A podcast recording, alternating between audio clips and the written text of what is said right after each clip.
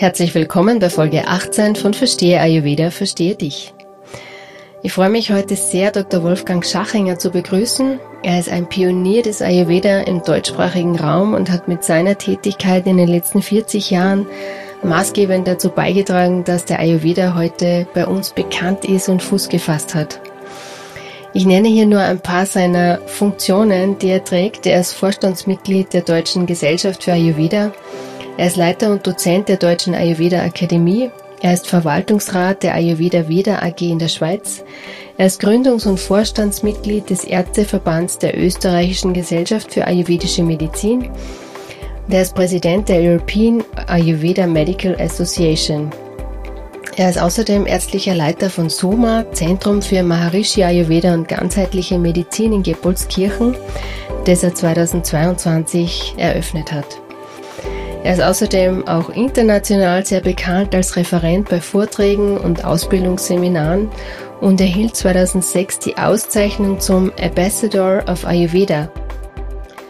Wir sprechen heute über ein ganz zentrales Thema im Ayurveda, über das Verdauungsfeuer, über unser Agni und Ama. Zwei ganz zentrale Punkte, die zur Erhaltung von Gesundheit und Wohlbefinden beitragen und die wir tatsächlich großteils selbst in der Hand haben. Viel Spaß beim Hören.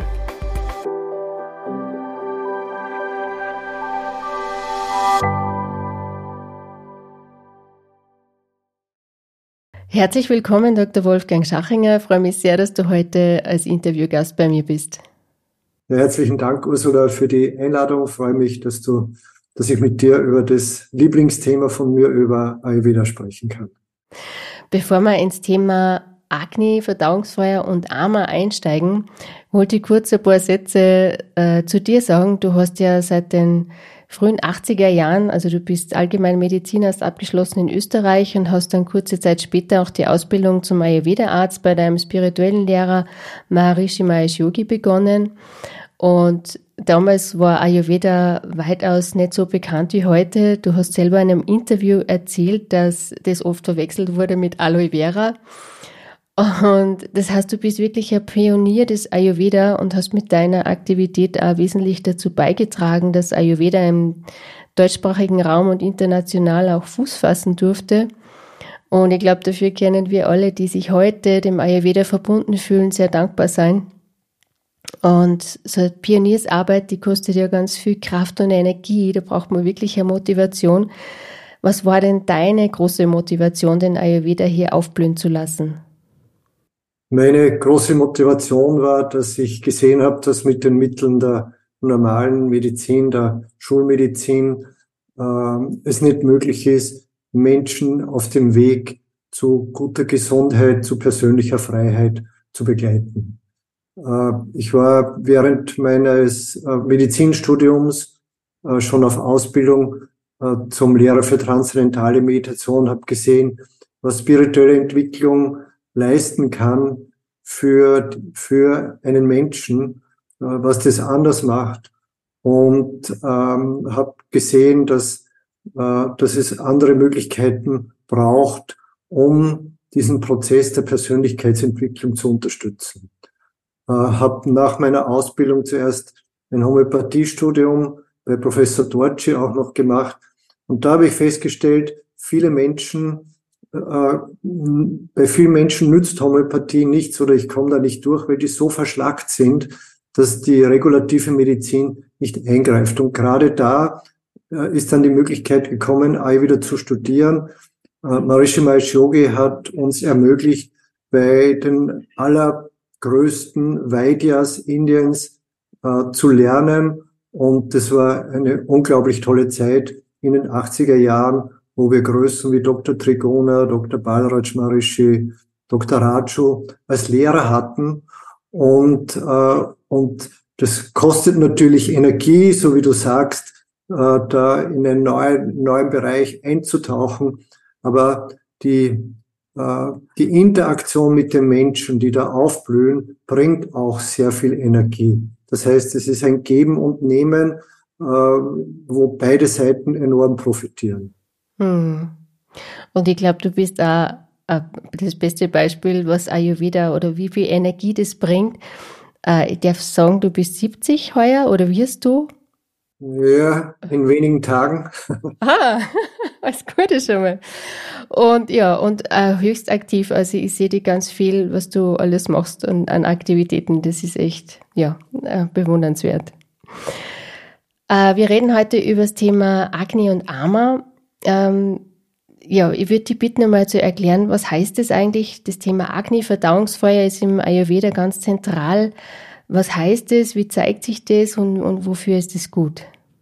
Ja, also wenn man über Ayurveda spricht, dann kommt immer gleich das Thema von den Doshas. Und wenn man die klassischen Texte ansieht, die Definition für Gesundheit in der Sushruta Samhita heißt äh, ausgewogene Doshas, ausgewogener Agni, ausgewogene Tatus und ausgewogene Ausscheidungen. Das ist der körperliche Aspekt von Gesundheit und Glück auf der Ebene von Seele, Geist und Sinnen. Das ist der mentale Aspekt von Gesundheit. Das heißt, wir haben sieben Regelkreise, die wir im Ayurveda benutzen, um äh, Gesundheit zu fördern. Und einer dieser sieben Regelkreise ist eben Agni.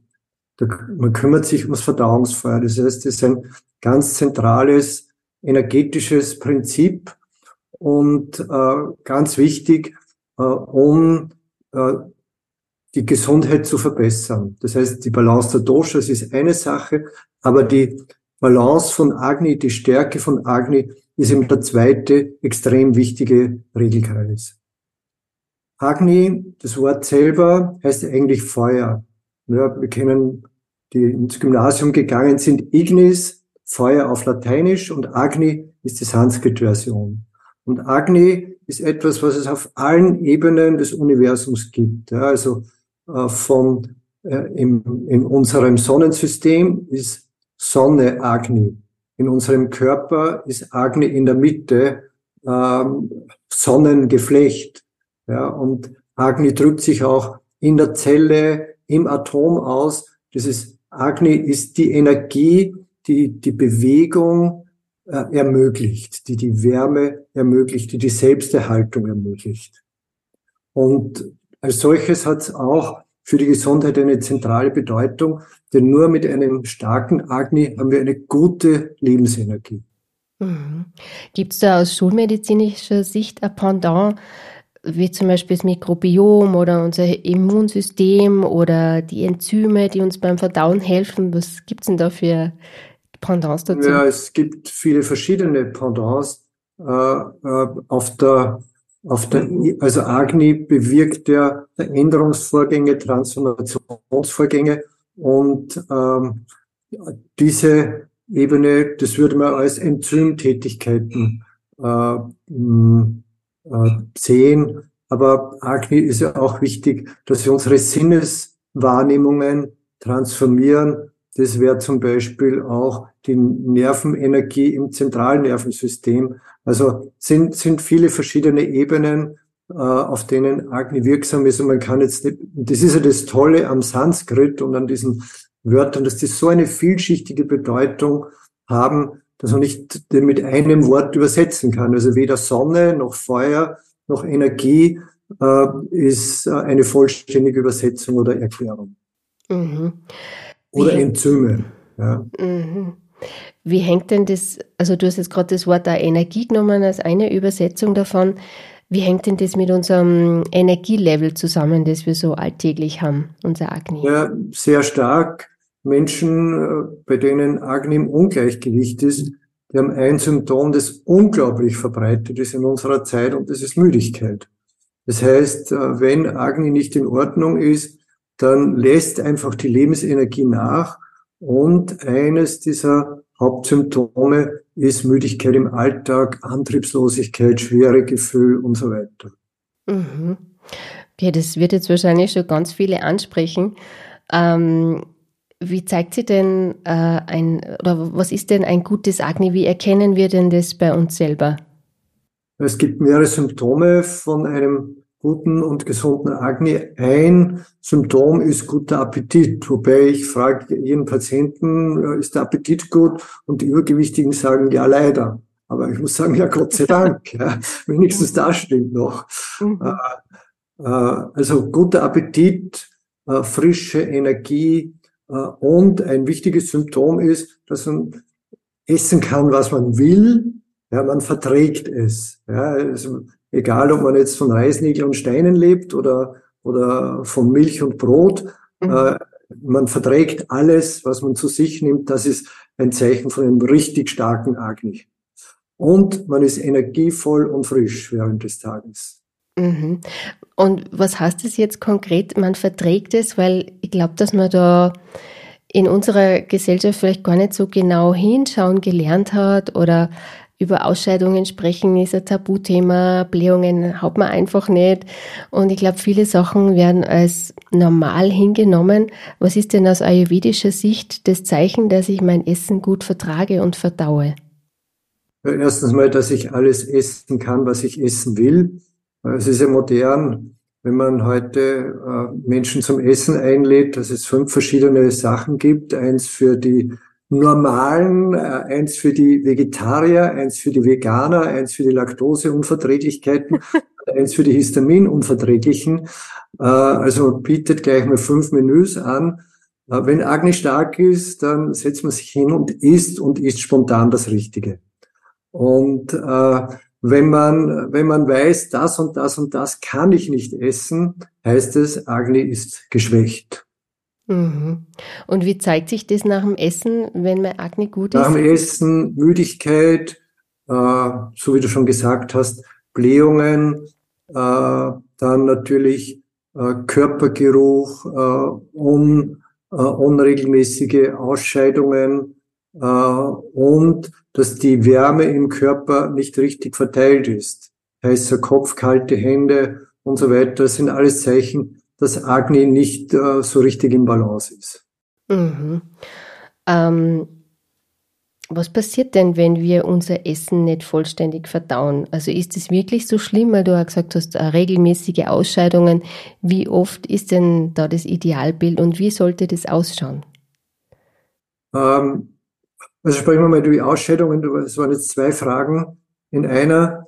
Äh, ist auch eine Frage, die jeder Patient, jede Patientin von mir gestellt bekommt. Wie ist denn der Stuhlgang? Ja. Und da ist die erste Antwort normal. Und dann frage ich ja, was ist denn bei Ihnen normal? Und da gibt's alles von äh, drei bis viermal täglich bis einmal die Woche, was als normal empfunden wird. Mhm. Nun, äh, aus ayurvedischer Sicht ist normal ein bis zweimal am Tag geformter Stuhlgang der weder den After noch das WC beschmutzt, der leicht geht und äh, der mühelos ausgeschieden werden kann. Also das, das ist einmal ein gutes Zeichen von Darmgesundheit und Darmgesundheit hat viel mit Agni zu tun. Mhm. Und wie zeigt sie das Agni auch noch auf emotionaler Ebene? Du hast vorhin äh, in der, im Einstieg ganz viel auch über spirituelle Entwicklung und dass das auch nur möglich ist oder dass wir uns weiterentwickeln als Menschen. Ähm, und das so ein bisschen im Zusammenhang mit Gesundheit. Wie hängt denn das alles zusammen da im Ayurveda? Wie schaut man denn da drauf? Also die ursprünglichen ayurvedischen Texte, Charaka Samhita, ist ja eigentlich ein spirituelles Lehrbuch. Charaka Samhita geht davon aus, dass der Ayurveda zu den Menschen gekommen ist, weil die Sitten verfallen und die Menschen zu wenig nach Erleuchtung streben. Deswegen haben sich die Rishis zusammengetan, um den Menschen äh, gesundheitliche Hilfen äh, zu geben, damit sie körperlich und geistig gesund sind und ihr Streben nach Erleuchtung dadurch unterstützt wird. Und äh, im Wort Erleuchtung, das ist ja auch das Licht und Agnis Feuer und Licht. Das heißt, es hat auch für die spirituelle Entwicklung eine ganz große Bedeutung. Nur mit einem guten Agni kann ich sozusagen mein Karma verbrennen, kann ich meine, äh, meine Vergangenheit verarbeiten und völlig frei äh, mich geistig entwickeln. Deswegen ist ein, ein gutes Verdauungsfeuer extrem wichtig für die Persönlichkeitsentwicklung. Ähm, und äh, wenn Agni stark ist, dann sind auch die Gefühle, die Emotionen klar und eindeutig. Ähm, und das sind Menschen, die sowohl nach innen als, nach, als auch nach außen einen klaren Blick haben, äh, gewisse Weitsicht haben und, äh, und ja, einfach diese geistige Klarheit. Und äh, Agni ermöglicht es auch, das gut mitzuteilen. Ja? Wenn, wenn jemand einen starken Agni hat, der kann sich auch ausdrücken, der kann sich mitteilen, der kann das, was er denkt und fühlt, auch andere Menschen gut erklären und, und plausibel machen. Mhm. Ein sehr spannender Aspekt. Du hast vorhin schon erklärt, jetzt gehen wir nochmal in Richtung geschwächtes Agni. Ich möchte es so ein bisschen von den beiden Seiten beleuchten, dass man wirklich als Zuhörer auch bei sich selber beurteilen kann, wie geht es mir denn gerade mit meinem Agni. Du hast vorhin schon gesagt, auf körperlicher Ebene wirkt sich das durch Müdigkeit aus, wenn mein Agni geschwächt ist. Wie zeigt sich es denn emotional oder in anderen Lebensbereichen? Ähm, ja, emotional ist es so, also äh, man müsste jetzt da vielleicht gleich noch über das Thema Ama sprechen, weil wenn Agni geschwächt ist, dann heißt es, dass ich meine, äh, das, was ich zu mir nehme, durch das Essen oder durch andere Sinneswahrnehmungen nicht richtig verarbeite. Das heißt, es sind unverarbeitete ähm, Dinge in mir, ich sage jetzt einfach mal Komplexe in mir, äh, sowohl auf der psychischen als auch auf der körperlichen Ebene. Und das nennt man im Ayurveda Ama. Und wenn Ama da ist, dann verändert sich natürlich unsere Persönlichkeit. Da wird unsere Persönlichkeit von diesen unverarbeiteten Dingen überschattet und kann sich nicht so ausdrücken, wie sie eigentlich ist. Und das führt dann zu Müdigkeit und auf der emotionalen Ebene auch zu Entgleisungen, dass wir äh, äh, je nachdem, welches Dosha dann vorherrschend ist, entweder zu ängstlich werden oder zu emotional, zornig, ähm, äh, mit Wutausbrüchen oder eben, dass der Geist sehr dumpf wird, äh, wenn, wenn Kaffer dominiert. Also Müdigkeit, Dumpfheit, Depressivität, Schweregefühl, das sind so die emotionalen äh, Zeichen, wenn, äh, wenn Agni äh, geschwächt ist äh, oder im Ungleichgewicht ist und äh, wir unsere ähm, Erfahrungen nicht verarbeiten können. Das heißt, je nachdem, welches Dosha gegenwärtig vor, äh, vorherrschend ist, so zeigt sich dann auch die Auswirkung von Ama anders. Genau, ja. Also die klassischen Texte unterscheiden drei Arten von Störungen von Agni, nämlich Visham Agni, da wird Agni von Vata gestört, dann wird Agni unregelmäßig und das führt zu Unregelmäßigkeiten im, im Alltag und auf der emotionalen Seite zu Ängstlichkeit. Und dann die zweite Störung wäre Tikshna Agni, ein zu scharfer Agni. Da wird das Essen verbrannt, die Vitalstoffe können nicht äh, richtig assimiliert werden. Und das sind Menschen, die sehr jähzornig, überemotional sind, übereifrig sind. Und äh, Manda Agni, das ist eigentlich die häufigste Störung, vor allem in unserer Zivilisation durch dieses ständige Überessen und, und zu schwere Essen, zu süße Essen. Äh, Manda Agni heißt der dumpfe Agni, der energielose Agni, der, der dann eben zu Müdigkeit, schwere Gefühl und Stoffwechselstörungen führt.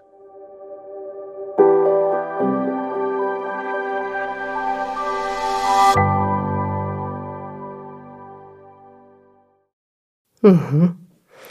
Ähm, wir werden dann eh noch ein bisschen ins Detail gehen für so Praxistipps, weil du hast gerade das Essen angesprochen. Ich glaube, das ist auch für ganz viele spannend zu hören, ähm, was, was soll es denn wirklich sein. Ähm, aber das Prinzip von AMA, das ist auch noch spannend, ähm, dass wir da noch näher reingehen in Bezug auf Krankheit weil im Ayurveda heißt ja, dass Ama die Ursache jeder Krankheit ist. Kannst du das ein bisschen erklären? Also wie kommt es zustande und was, was sind diese Krankheitsverläufe? Ja, es ist so, wenn, wenn Agni geschwächt ist, dass ähm, eben unverarbeitete Nahrungsteile in unserem Körper bleiben. Wenn man es jetzt aus der modernen medizinischen Sicht sieht, dann ist es so, dass ähm, im Verdauungstrakt es zu Gärungs- und Fäulnisprozessen kommt und dass dann eben Gärungstoxine entstehen. Das sind vor allem Alkohole, die die Leber belasten. Äh, für mich das typische Beispiel äh, der Vegetarier mit der Schnapsnase, der alles vergehrt, statt zu verarbeiten. Und dann die, die Fäulnisprozesse, die bei der Eiweißverdauung auftreten, wenn Agni geschwächt ist. Und äh, das führt einmal dazu, dass Toxine in den Körper kommen, äh, dass die Leber sehr, sehr viel verarbeiten muss und dass auch äh, durch die Lymphe äh, diese Toxine im Körper verbreitet werden und dadurch die feinen Körperkanäle, die sogenannten Schrotas oder Nadis, verstopft werden und der Informationsaustausch und der Nährstoffaustausch äh, nicht richtig funktioniert.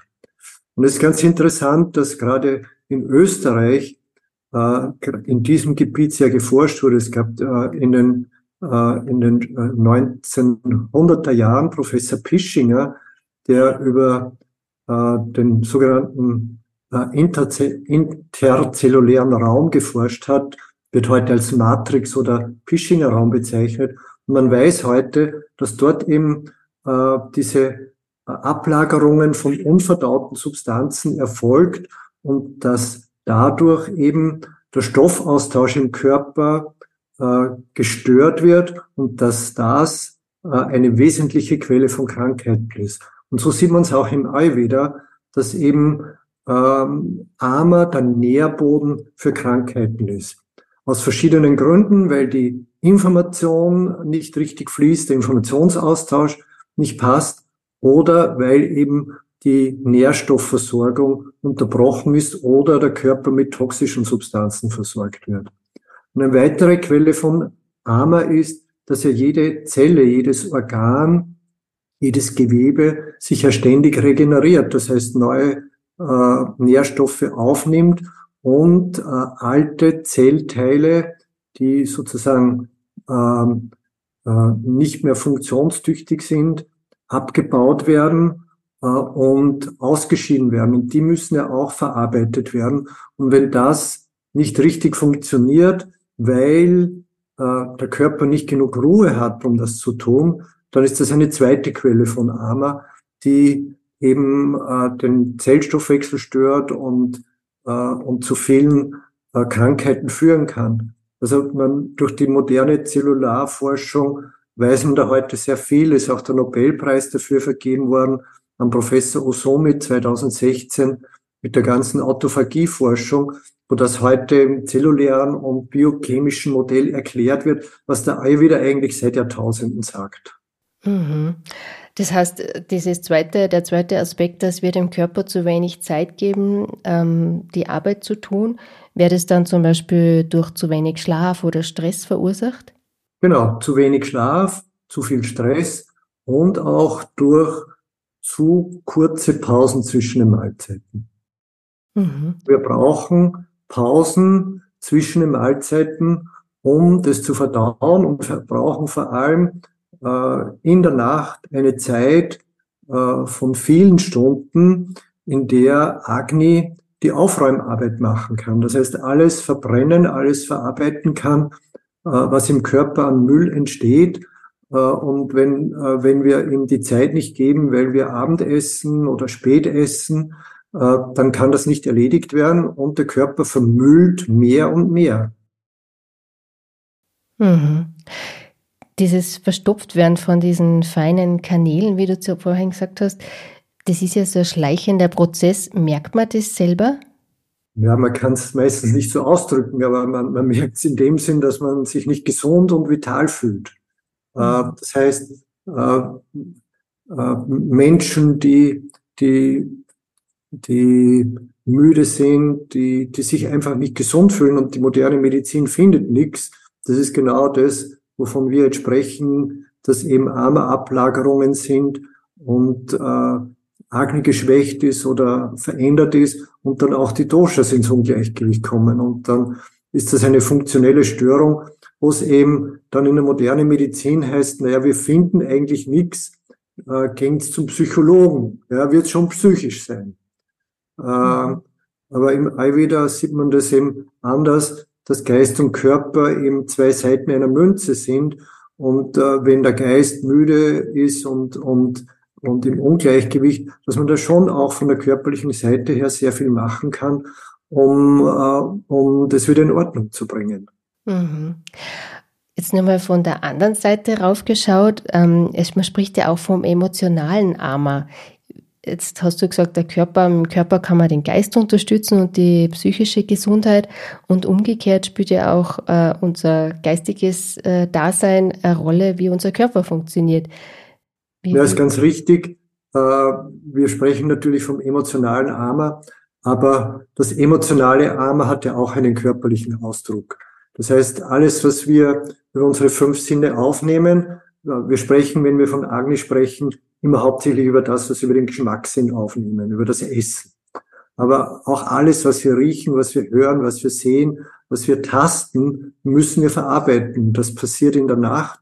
Und wenn wir, äh, wenn wir das nicht richtig verarbeiten, dann äh, entstehen, äh, sind auch unverarbeitete Gedanken, Emotionen in uns, aber das hat ja auch ähm, physische äh, Korrelate. Also äh, das Gehirn entgiftet ja über Nacht und entsteht, es entsteht, es gibt im Gehirn das sogenannte glymphatische System. Genauso wie über den Körper es diese Lymphbahnen gibt, die diese Matrix reinigen und entleeren und nähren, gibt es im Gehirn das glymphatische System, das eben in der Nacht aktiv ist und wo die Zellreinigung stattfindet, wo der Zellmüll abtransportiert wird. Und wenn der abtransportiert wird, dann äh, können, heißt das auch, unsere äh, mentalen äh, Probleme und emotionalen Probleme äh, sind verarbeitet und der Müll, der dabei entsteht, ist weg. Äh, und wenn wir, wenn wir eben nicht genug Ruhe haben oder belastet sind, durch ähm, Stoffwechselschlacken, dann kann dieser Prozess nicht funktionieren. Und im Endeffekt äh, kommt es zu, am Anfang zu psychoemotionalen Störungen und irgendwann einmal kommt halt der Alzheimer dazu, weil dann äh, dieser Müll immer mehr wird und, und das ganze Hirn verstopft mit diesen, mhm. äh, mit diesen Amyloid-Plaques das Thema mit Schlafen, magst du da vielleicht kurz ganz konkret sagen, was empfiehlst du, wann und wie lange sollte man schlafen, wann sollte die letzte Mahlzeit äh, passiert sein? Also letzte Mahlzeit sollte drei Stunden vorm Schlafen gehen sein und das ist ideal, wenn man äh, unbedingt Schlaf vor Mitternacht hat. Die Dosha-Uhr, die läuft, egal ob wir ins Bett gehen oder nicht.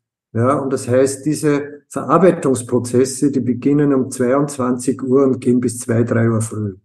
Und wenn wir nicht ins Bett gehen bis eins oder zwei, dann fährt eben dieser Zug ohne uns ab. Und äh, auch wenn man von zwei bis zehn schläft, und das sind auch acht Stunden, hat das nie diesen Erholungs- und Regenerationseffekt für den Körper, wie wenn ich von, von 22 bis 6 Uhr schlafe. Mhm. Und das mit sieben, acht Stunden oder sieben bis neun Stunden, das ist so eine allgemeine Angabe, gibt Menschen, die brauchen vielleicht etwas weniger, mehr als neun Stunden, glaube ich nicht. Das, das gibt es nicht viele, die das brauchen. Aber ganz wichtig ist, dass ein Teil des Schlafes vor Mitternacht ist, weil da ist eben die Pitta-Zeit, wo Agni besonders aktiv ist, von 22 bis 2 Uhr früh. Und da finden diese ganzen Transformationen, über die wir jetzt eben gesprochen haben, statt. Und wenn ich da nicht schlafe, dann, dann äh, ja, fährt der Zug ohne uns ab. Mhm. Und du hast gerade angesprochen, diese Ablagerungen können zum Beispiel über die Jahre zu Alzheimer führen. Wie, wie funktioniert das aus ayurvedischer Sicht, dass wir alle zu anderen Krankheiten tendieren? Ama führt bei dem einen dazu, bei dem anderen dazu. Woran liegt es? Ja, das sind schon individuelle Tendenzen, äh, die ähm, in den klassischen Texten äh, spricht man über zwei Arten von Krankheiten, nämlich Krankheiten, die wir durch unseren Lebensstil akquirieren und Krankheiten, die wir mit ins, ins Leben nehmen. Das heißt, sind genetische und epigenetische Faktoren und diese, die Kombination von Lebensstil und genetischen und epigenetischen Faktoren äh, führt, äh, führt eben zu bestimmten Krankheitsmustern. Wie groß ist dein Einfluss aus deiner Erfahrung heraus unser eigener Lebensstil, also das, was wir in der Hand haben, mit dem wir arbeiten können? Extrem groß. Und das ist der Unterschied zwischen Ayurveda und moderner Medizin. Wenn du zum, äh, wenn du Magenschmerzen hast und du gehst zum Gastroenterologen, der schaut mit dem Rohr rein, macht eine Gastroskopie, eine Koloskopie. Wenn er fertig ist, schreibt er die Tabletten auf. Wenn du zum Ayurveda-Arzt gehst, zu einem guten oder Berater, der beginnt mal deinen Tagesrhythmus, deine Ernährung zu analysieren und sagt dann, also bitte, jetzt mach das und das und das anders. Und das ist mal das Primäre. Zu mir kommen immer wieder Patienten, die eine Empfehlung bekommen und die dann äh, glauben, na, da kommen sie und dann kriegen sie halt statt der chemischen Pille äh, irgendeine pflanzliche und ist gut. Ja, äh, vor ein paar Tagen kam jemand, der einen Herzinfarkt hatte und äh, in Begleitung seiner Gattin, die ähm, äh, ayurvedische Präparate bekam und äh, weil sie eine rheumatische Erkrankung hatte. Und äh, ich habe dem gesagt, ja, ich kann Sie schon behandeln und ich werde Ihnen kein nichts geben zusätzlich zum Einnehmen. Sie müssen zwei Dinge besorgen, äh, be befolgen von mir. Erstens, dass Sie sich täglich eine halbe Stunde morgens bewegen, vor ihrem Frühstück und zweitens, dass sie ab 19 Uhr nicht mehr essen. Und das machen sie jetzt einmal zwei Monate und dann kommen sie wieder, dann können wir weiterreden. Also es war jetzt nicht so kurz und nicht mhm. so, so, so brutal, wie ich das jetzt sage, aber, aber es war ähm, in die Richtung, ja. Äh, und, und die Lebensstilberatung spielt in der ayurvedischen Praxis eine ganz wichtige Rolle. Und äh, ich gebe jedem Patienten immer einen Zettel mit. Auf der einen Seite schreibe ich drauf, äh, welche Präparate äh, einzunehmen sind und auf der Rückseite schreibe ich die Lebensstiländerungen auf. Ich erkläre mir zuerst die Präparate und drehe den Zettel um. Das war das Leichte und jetzt kommt das Schwierige. Mhm. Ja, früher ins Bett gehen. Mhm. Und, also und, es wird und, einem nicht geschenkt. Man hat eine Zeit lang braucht, bis man an den Punkt gekommen ist und man muss sich auch wieder zurückarbeiten. Ist es so? Äh, ja, also wenn man gesund werden will, muss man in Einklang mit den Naturgesetzen kommen und, äh, und die Naturgesetze, die haben ihre Rhythmen und Funktionen und äh, Gesundheit heißt, dass ich die erkenne und da mitschwinge.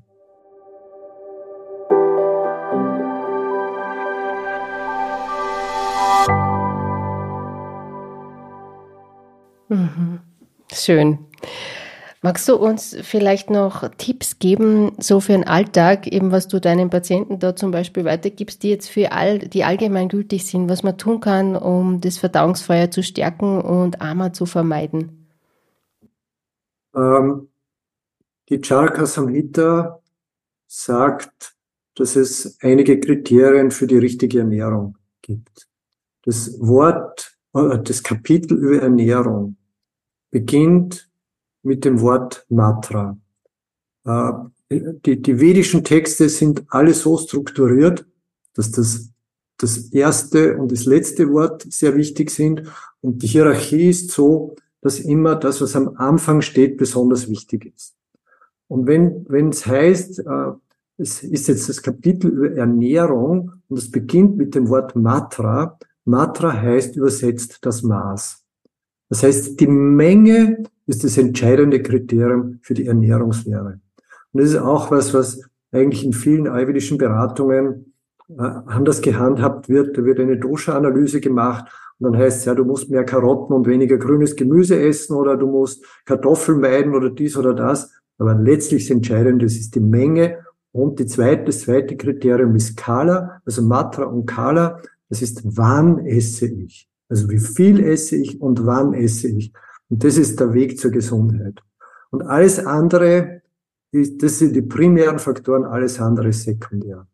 Das heißt, die Menge ist, dass du zufrieden bist, aber nicht übervoll bist. Dann kann Agni die Nahrung gut verdauen. Und Kala heißt, dass du erstens die Hauptmahlzeit dann zu dir nehmen sollst, wenn das Verdauungsfeuer am stärksten ist und das ist um die Mittagszeit. Das ist für viele Menschen ein Riesenproblem. Heute gibt's einen großen Prozentsatz von Menschen, die den Tag über von Kaffee leben und am Abend sich dann belohnen mit einem reichhaltigen Mahl, mit ein paar Gläsern Wein oder Bier dazu. Und das ist natürlich ein gesundheitlicher Supergau auf die Dauer. Also das heißt, Hauptmahlzeit Mittag, wie es bis vor 50 Jahren war, da ist die Familie zusammengekommen um Punkt 12, äh, hat gegessen und um halb zwei ist es mit der Arbeit weitergegangen. Also das wäre eigentlich der richtige Rhythmus. Und wenn man äh, eben arbeitet, dann sollte man sich eine Pause nehmen und ein warmes Mittagessen zu sich nehmen. Und das sollte die wichtigste Mahlzeit des Tages sein. Äh, und zu Kala gehört noch dazu zur Zeit, dass man eben Pausen zwischen den Mahlzeiten hat. Ich frage meine Patienten immer, wie oft essen sie? Ja, die meisten essen so zweimal oder dreimal. Und dann frage ich, äh, wann essen sie denn ihr Obst? Ja, ich esse so Vormittag eine Banane und Nachmittag einen Apfel und beim Fernsehen dann noch ein paar Weintrauben. Aber dann haben sie ja schon sechs Mahlzeiten. Ah, ist auch eine Mahlzeit. Dann, hm. was trinken Sie so den ganzen Tag? Ja, da trinke ich den Kaffee und dann Nachmittag noch meinen Fruchtsaft und wenn ich Unterzucker habe, dann äh, trinke ich äh, Glas Apfelsaft oder so irgendwas. Ja, mhm. dann wieder zwei Mahlzeiten.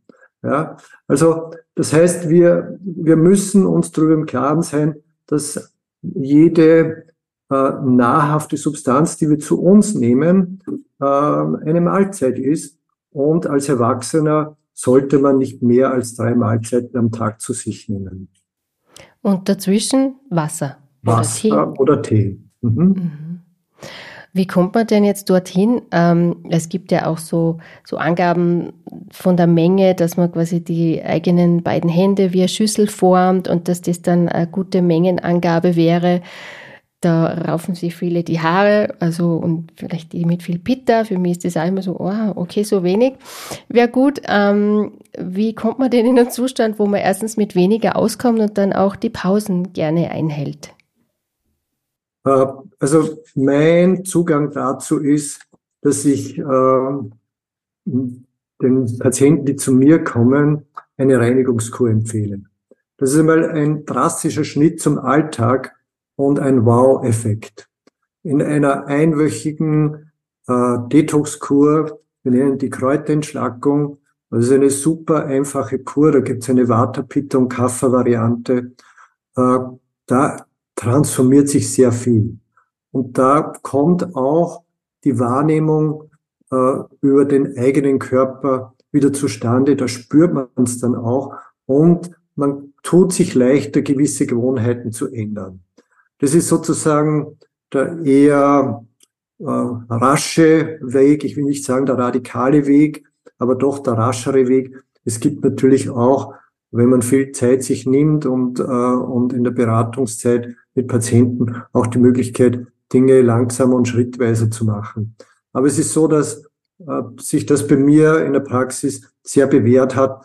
So eine Entschlackungskur ist einfach ein super Einstieg in den Ayurveda, weil es ist dann nicht so, dass es heißt, naja, das ist Hämopathie, da muss man sechs Monate Globuli nehmen und dann spürst vielleicht was, sondern da spürt man am ersten Tag, da tut sich was. Ja, und das ist einfach ein Wow-Erlebnis für, für die Patienten.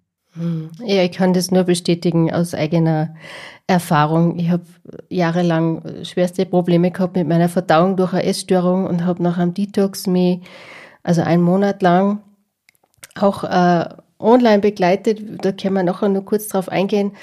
Ähm, mich wie neugeboren gefühlt. Die Verdauung hat wieder funktioniert und ich habe auch die Erfahrung, wenn es Akne funktioniert, dann hab, kann man Bäume ausreißen. So ist es, ja. Es macht einen riesen Unterschied und, äh, und es ist eben für, äh, für sehr, sehr viele Menschen ein sehr guter Einstieg. Und äh, wir haben unsere Kräuterentschlackungskur, das haben schon 15.000 Patienten gemacht, das ist also wirklich äh, hervorragend äh, getestet. Und wir haben auch wissenschaftliche Studien dazu gemacht. Äh, wir haben festgestellt, äh, dass eben die Entzündungswerte sich verbessern, die Leberwerte sich verbessern, die Blutfette sich in sehr, sehr kurzer Zeit verbessern und auch psychische Veränderungen. Das heißt, dass Ängste, Depressionen, Müdigkeit weniger werden und dass das auch nachhaltige Effekte sind, die über mehrere Monate anhalten nach dieser einwöchigen Kur. Also es sind schon sensationelle Ergebnisse, die durch unsere Kräuterentschlackung da entstehen. Und da bin ich schon sehr stolz drauf, dass wir das entwickelt haben und das auch so, äh, so vielen Menschen vermitteln konnten schon.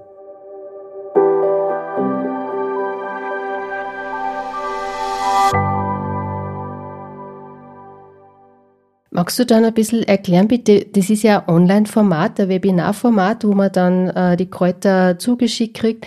Was braucht es da im Vorfeld? Gibt es irgendwelche Tests oder Sachen, die man zuschicken muss oder ausfüllen? Also wir, wir bieten derzeit drei Online-Formate an, jahreszeitlich bedingt. Ähm, im, Im November heißt das Winterfit, das ist eine Vorbereitung für, äh, fürs Immunsystem und für die Nervenkraft. Äh, ist eine zweieinhalbwöchige Online-Reinigungskur. Das heißt, da bekommt man ein Kurpaket zugeschickt. Man hat vorher einen Dosha-Test, den man macht und da gibt es ein Vata, Pitta und Kapha-Paket. Und in diesen äh, äh, zweieinhalb Wochen Kur sind zehn Online-Lektionen, die ich mit meinen Töchtern zusammen mache. Und dann je, jedes Jahr am Beginn der Fastenzeit ist unsere klassische äh, Kräuter-Detox-Kur im Frühling, das ist immer Ende Februar, Anfang März, äh, die neun Tage dauert. Und äh, das ist eine richtig gute, knackige, kurze ayurvedische Reinigungskur, so der Einstieg in die Fastenzeit, weg mit dem Winterspeck und, und den Geist ausrichten auf den Frühling. Und wir hatten bisher im äh, Spätfrühling äh, immer ein äh, Webinar, das heißt Glücklich Schlank. Das weiß ich jetzt nicht, ob wir das nächstes Jahr anbieten. Wir sind dabei, ein neues Format zu entwickeln. Bei dieser Kräuterentschlackung, die gibt es aber jetzt nicht nur terminlich eingeschränkt oder terminlich fixiert als Webinar, sondern das gibt es auch als On-Demand-Webinar. Das heißt, das kann man, kann man sich selber den Termin wählen und hat dann eben nicht eine Live, sondern mit, mit Videos. Die Begleitung ist auch hervorragend. Und wer das schon ein, zwei Mal gemacht hat, kann dann auch die Kräuterentschlackung alleine machen mit schriftlichen Unterlagen von uns. Also es ist immer, es gibt da jeweils eine Vata, Pitta und Kafferkur und diese äh, macht man den Kreuzhaltest äh, und äh, dann eben die entsprechende Kur. Was muss man sich da einrichten in der Zeit? Ist es gut, wenn man da weniger zu tun hat, vielleicht sogar sich frei nehmen? Was würdest du da empfehlen? Also ich habe es noch nie in einer freien Woche gemacht. Ähm, aber es gibt Patienten, die es in einer freien Woche machen und die sagen, es ist super gut. Ich sage, Minimum ist, dass es eine Woche ist, wo man zu Hause ist, man kann berufstätig sein. Also zu Hause heißt nicht eine unübliche Reisetätigkeit hat ja, sondern man fährt vielleicht in der Früh ins Büro oder in die Arbeit, arbeitet äh, seine fünf Tage, aber jetzt nicht, dass ständig Abendveranstaltungen oder Reisetätigkeit oder sowas ist.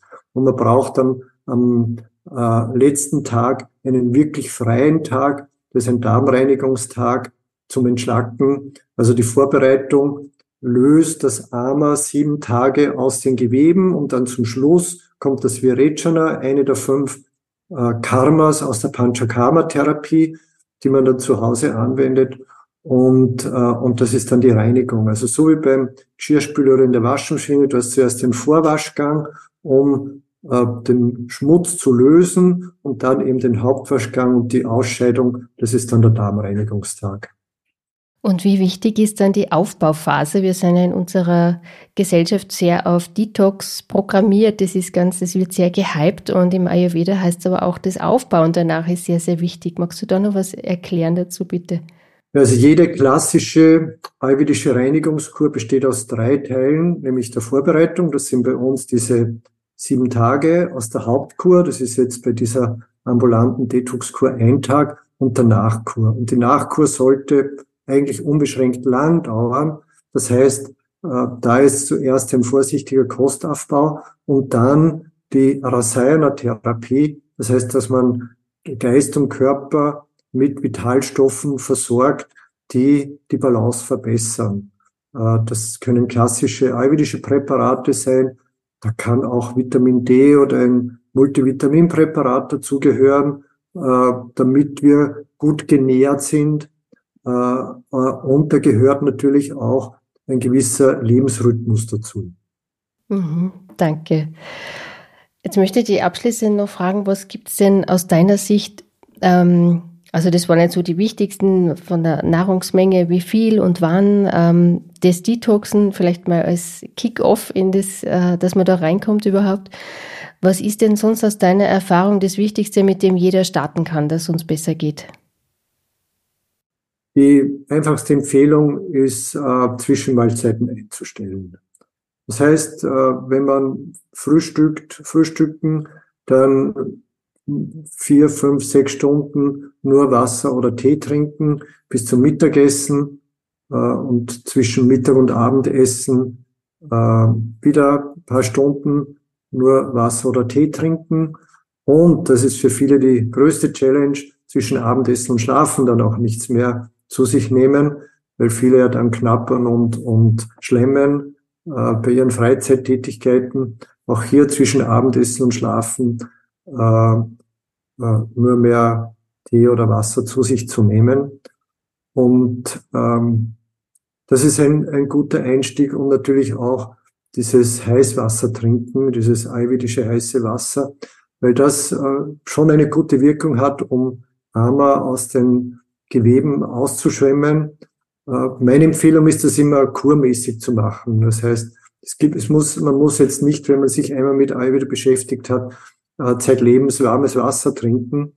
Aber eine zu einwöchige Heißwasserkur ist ein super einfacher Einstieg. Man kocht das Wasser äh, fünf bis zehn Minuten. Wenn man einen Wasserkocher hat, dann schaltet man ein paar Mal ein, lässt das Wasser dann stehen, damit die Schwebstoffe, die Sedimente absinken können äh, und trinkt dann das reine Wasser, das oben ist. Das hat dann so gut wie Gletscherwasserqualität, aber es ist angewärmt und die Wärme des Wassers, da ist ja Wärme gespeichert und Wärme ist Agni. Diese Wärme stärkt Agni und beruhigt Vata. Und wenn man halbstündlich ein paar Schlucke macht, dann ist das eine super Kur. Einfach sieben Tage das heiße Wasser, im äh, Mobiltelefon den Timer auf, auf 30 Minuten einstellen, dass es immer wieder piepst, dass man dran denkt, wieder Wasser zu trinken. Und dann aber nicht gleich ein ganzes Glas, sondern schluckweise alle halbe Einfach ein paar Schlucke. Wenn man Durst hat, kann es ein ganzes Glas sein. Und wenn man nicht durstig ist, einfach zwei, drei Schlucke. Mhm. Und nicht die Zunge verbrennen. Mhm. okay. Ähm, vielen Dank für den Tipp.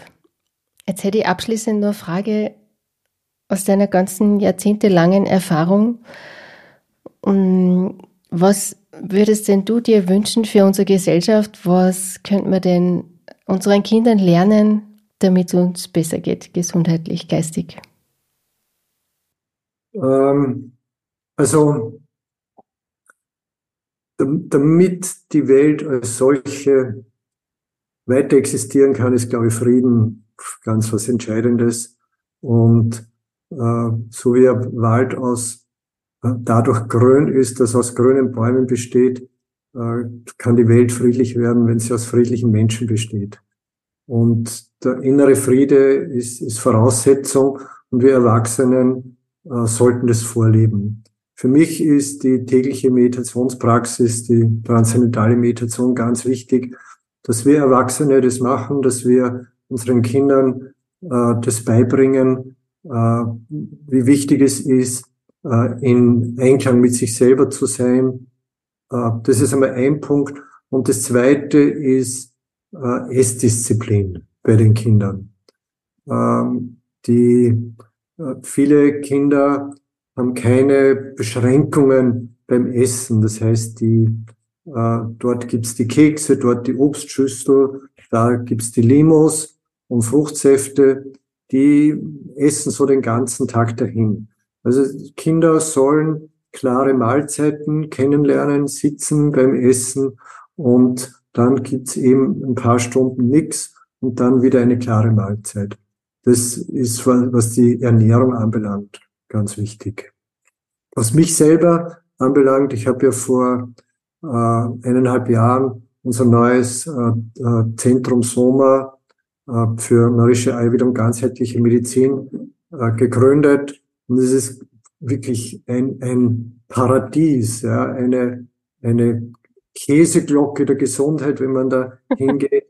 Äh, und ich, ich wünsche mir, dass dieses Paradies wachsen kann und dass viele Menschen dorthin finden und, äh, und dort eintauchen in dieses Feld von Glück und Gesundheit und da was mitnehmen für ihre Mitmenschen. Danke. Das wünsche ich euch auch, dass ihr mit der Aktivität dort ganz viele erreicht und ja, dass Ayurveda Einzug hält. Und ja, muss, muss mal vorbeikommen. Ja, also, super gern. Und ich, ja. wir werden auch die eure Website und den Link zu den Kräuterkuren verlinken in den Show Notes. Dann bedanke ich mich ganz herzlich fürs Interview, Wolfgang. Ja, ich sage danke, Ursula, für die Fragen, die du gestellt hast und äh, für die Möglichkeit, äh, meine Gedanken damit zu teilen. Dir auch alles Gute und viel Freude und Erfolg. Vielen Dank. Am 2. Mai 2024 startet unsere Ayurveda Sommerakademie. Ein zwölf Wochen Online-Intensivkurs für Ayurveda-Einsteiger und Fortgeschrittene. Wenn du in alten Mustern feststeckst, die deine Gesundheit und Vitalität schaden, wie zum Beispiel dein Essverhalten oder dein Umgang mit Stress, dann kann dieser Kurs lebensverändernd für dich sein. Wenn du lernen möchtest, wie du im hektischen Alltag Balance und Energie hältst, dann ist die Sommerakademie vielleicht genau für dich.